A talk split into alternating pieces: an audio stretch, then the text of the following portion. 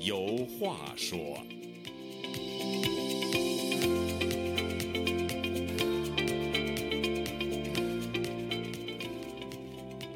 听众朋友，大家好，欢迎您再次来到《周家有话说》这个栏目，我是主持人家园。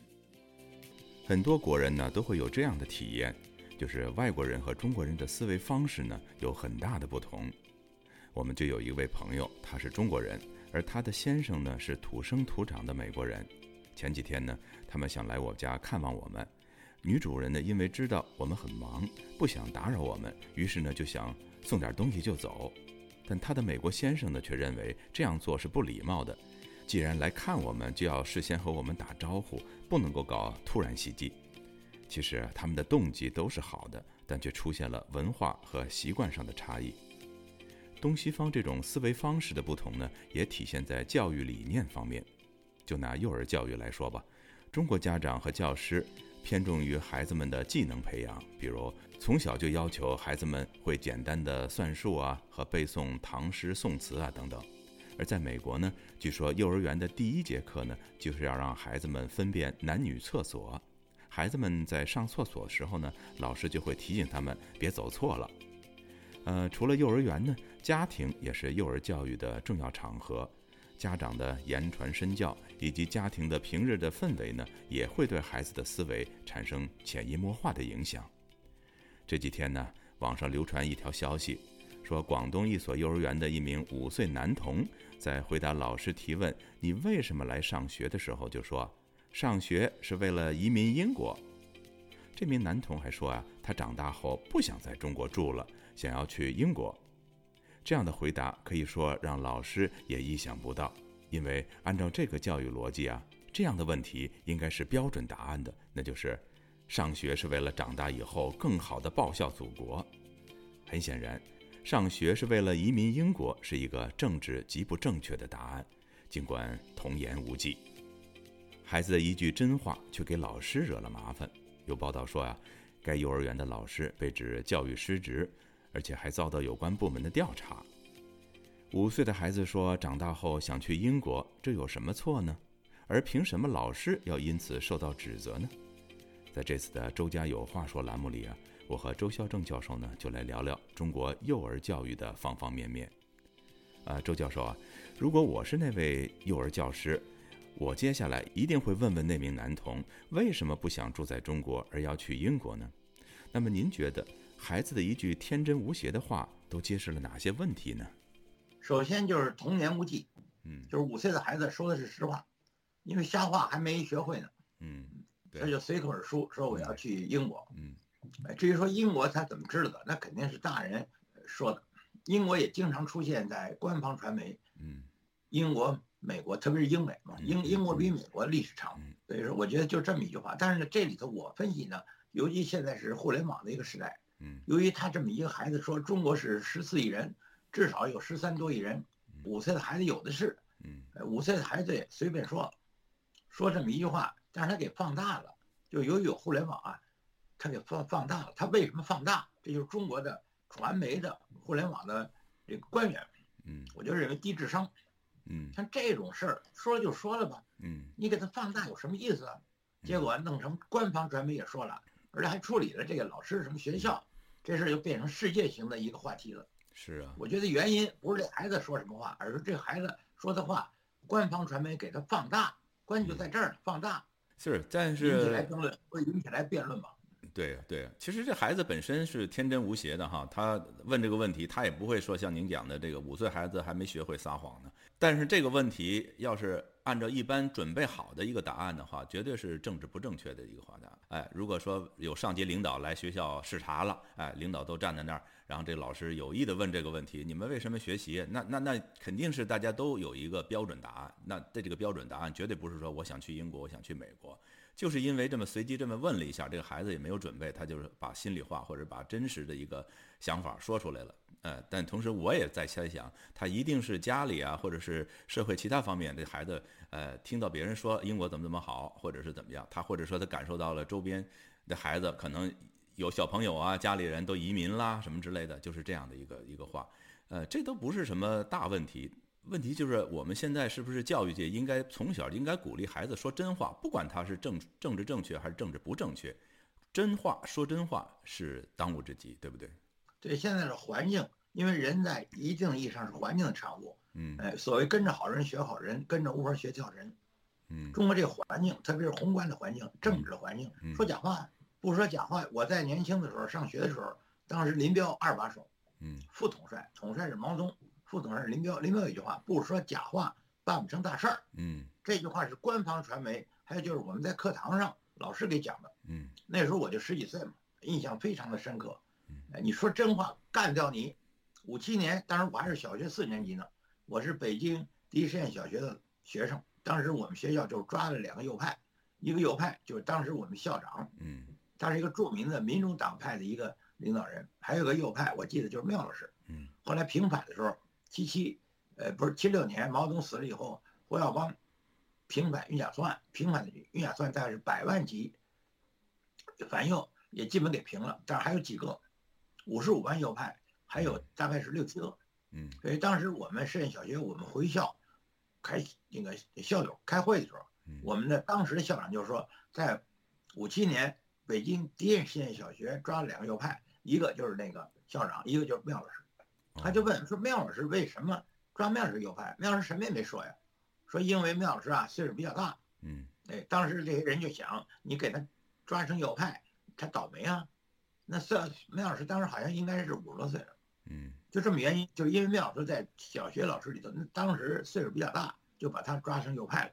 那校长没得说，校长是民主党派的一个领袖级的人物。嗯，要抓一个右派，那当然就是我们的校长；抓俩就是缪老师。”哦，所以当时呢，五七年我是小学小学四年级，嗯，十岁，嗯，五八五七年五八年我十岁，嗯，赶上右派了。但是那右派的时候没有小学的老师的事儿，嗯，没有小学的这个学生的事儿，但是有老师的事儿，嗯，当然叫轰麻雀。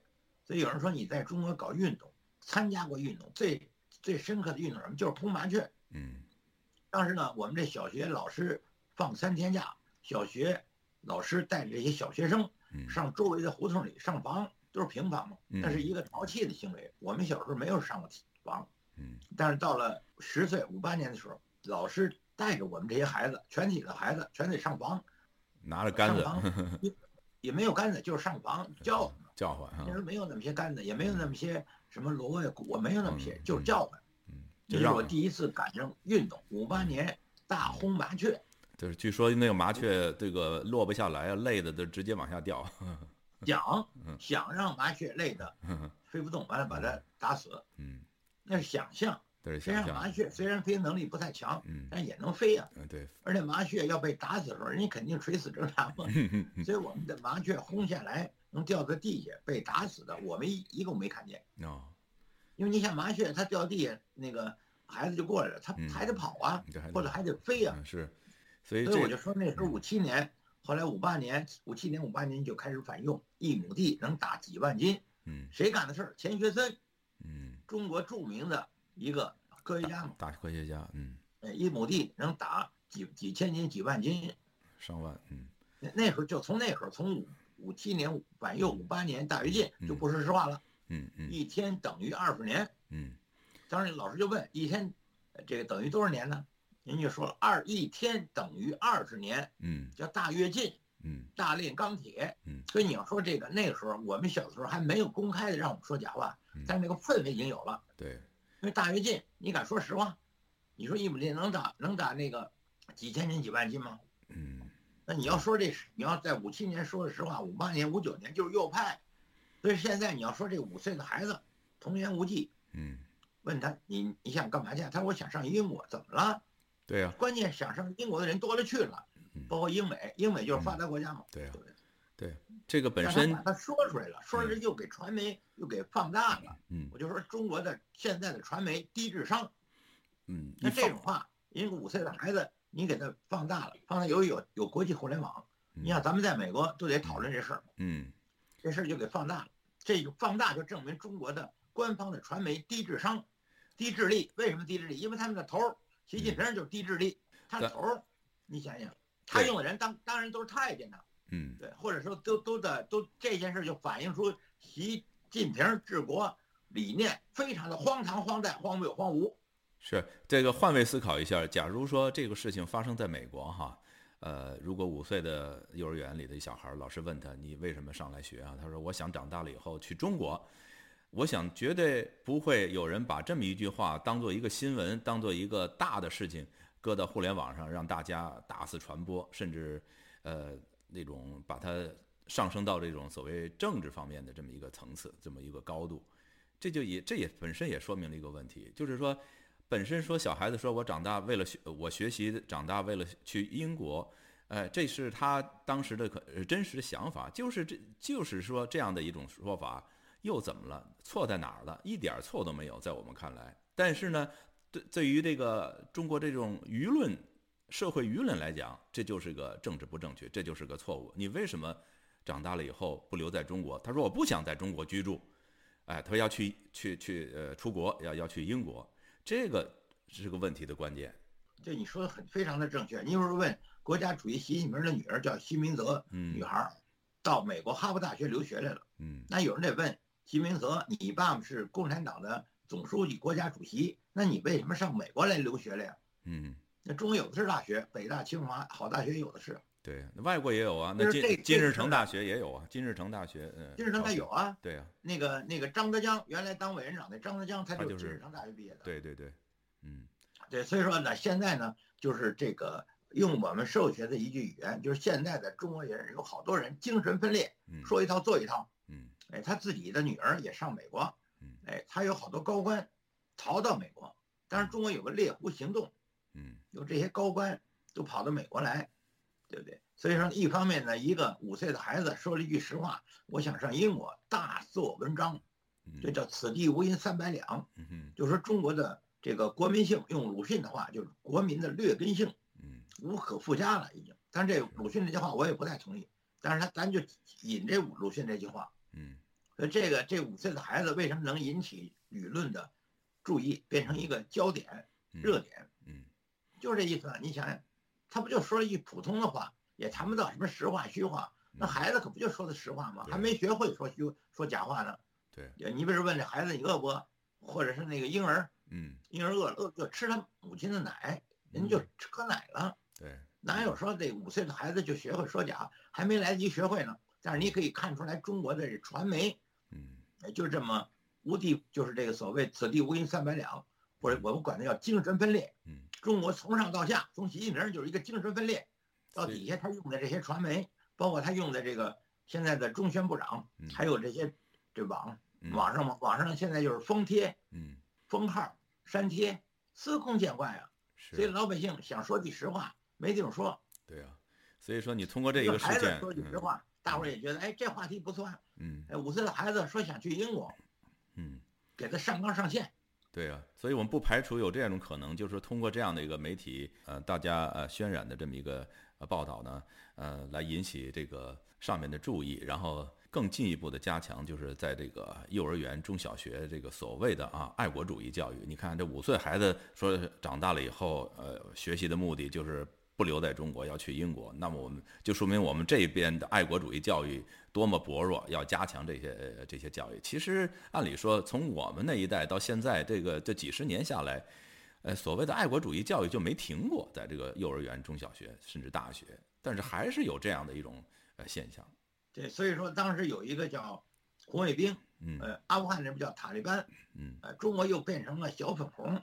小粉红又变成叫爱国贼，你注意，在中国前几年非常流行这词儿，爱国是贼。为什么？因为一八四八年马克思恩格斯写的《共产党宣言》里头有一句话：工人无祖国，不能博得他们没有的东西。工人就没有祖国。嗯，有祖国，你说我爱国，你还爱祖国？爱什么国？爱的中国。人家美国前年就给改成了中共国。你不是爱中，你是爱中共，而且你也不是爱中共的改革派，比如说胡耀邦、赵子阳，那都是改革派。而是你是爱着中国的共产党里头的所谓的总加速师谁？习近平，他是共产党，但是他是共产党里头的所谓的反动。我我的话就是反动派。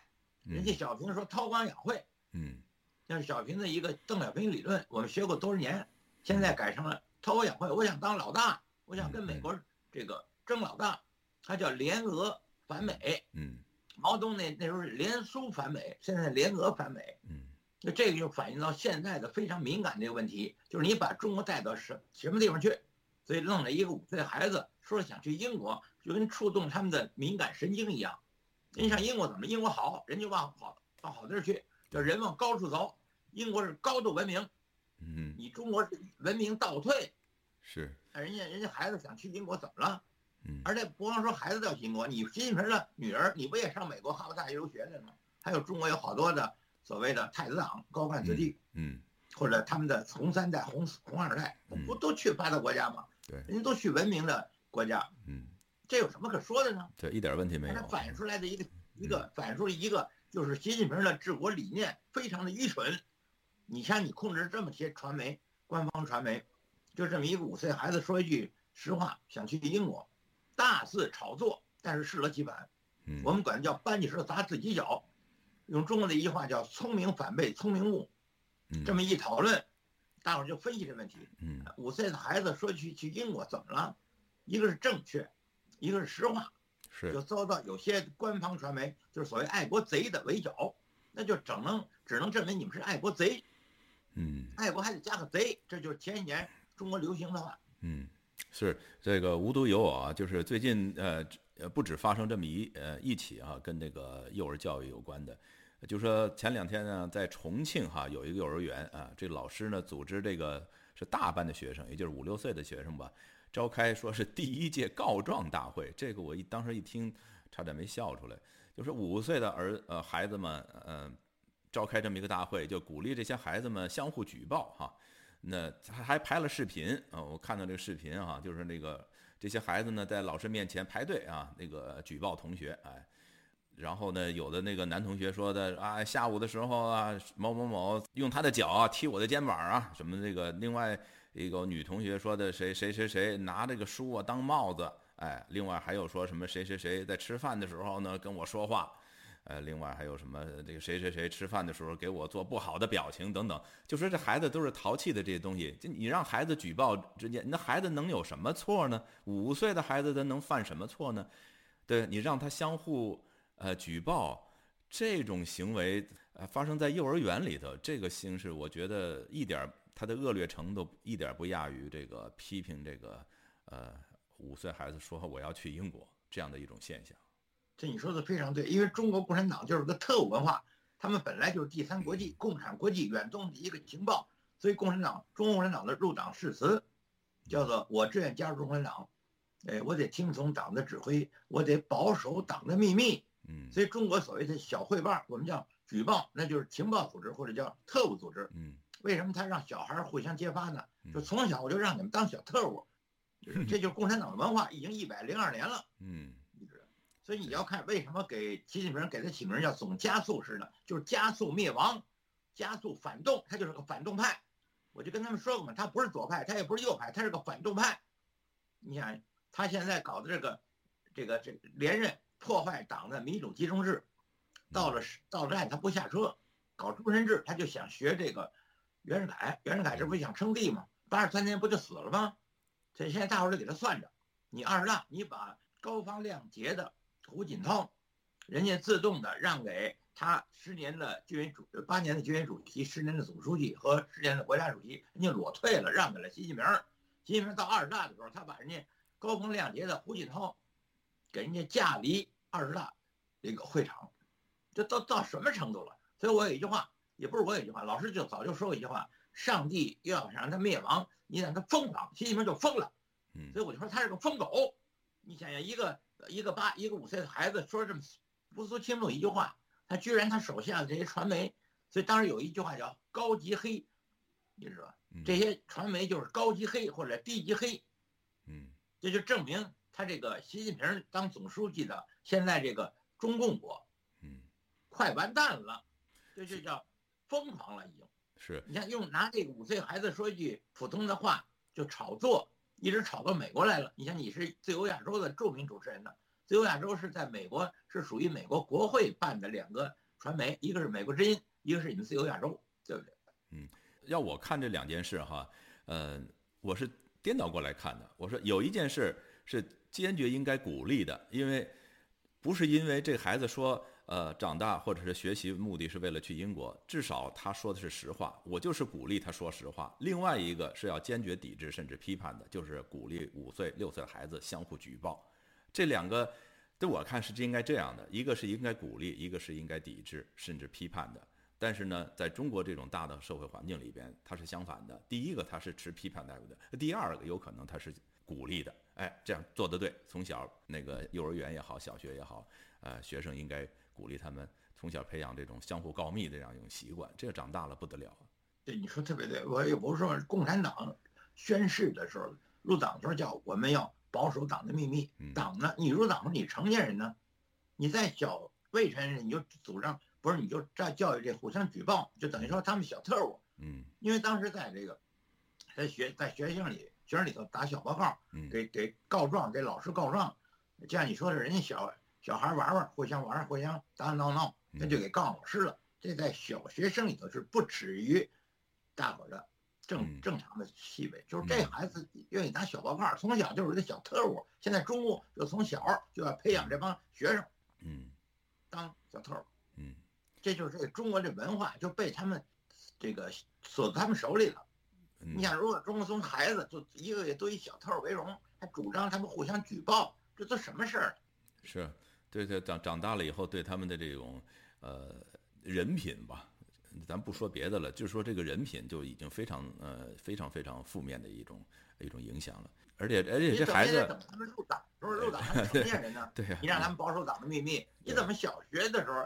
小学生的时候就主张人家互相举报，对，好的品行、好的品德，用这个用国歌一句话叫“中华民族到了最危险的时候，嗯，每一个人都被迫着发出最后的吼声。他早一天他不叫唤，多一声他不叫唤，他得到了最危险的时候，还得被迫着他才发出最后的吼声，就一声。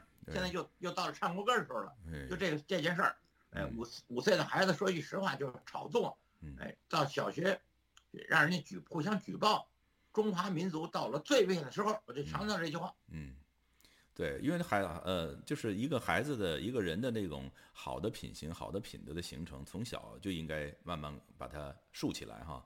呃，你说像这种呃相互举报这样的一个东西，那孩子为了讨好老师，好老师布置下来的这个要求，他一定得认真去完成啊。他他他得绞尽脑汁，他得想谁谁谁干了一些什么事情。嗯，当然，孩子还不能判断他做的些事情是不是坏啊、好啊，但是他至至少在他的印象里头，我得举报一下，有没有？呃，有。当然，孩子基本上他肯定是说的，哎，谁谁谁哪个孩子对我呃做出了什么样的表情、什么样的动作，我去做。但是再大一点，他有可能就是说的，人家都没这么做，为了讨好老师，他可能会有可能会编出一个事情来，来去来来去向老师告状。这种坏的品德就这么样慢慢慢慢的就形成了。等他家长大了以后，你看这个前年不有一词儿吗？叫“润”。嗯，“润”就是所谓的移民，用中国的老老话就是“三十六计，走为上”。哎，现在想移民到发达国家，包括英美，嗯，非常之多呀。对，最近有个统计，说这个去年的移民，这个比这个前年增加了好几倍，具体数字也不是太准。嗯，但是趋势都知道。所以今天咱们谈这话题，五岁孩子想去英国，就他从五岁的时候他就想润，对不对？对，为什么英国好？英国比中国好多了，好一百倍。人家往高处走，孩子想润润成，呃，这个成年人也一样。所以到我的学生还也有不少在大陆呢，我就劝他们，你们就是仨字儿，前面两个字叫躺平，第三个字就是就是润，能润的赶快润。嗯，是为什么呢？因为习近平跟这个普京。这勾结了，普京就是侵略乌克兰，快败了，因为乌克兰抗击俄罗斯侵略，嗯，据说过几过几个月，或者说下月就开始反攻了，嗯，哎，完了，中国呢，如果如果俄罗斯侵犯乌克兰要成功了，马上中国就武统台湾，嗯，台湾是中国搞得最好的一个地区，叫台湾地区，哎，所以当时呢，那个前两天前总马就是中华民国的前总统马英九不来大陆了吗？嗯，马英九说的很好，说。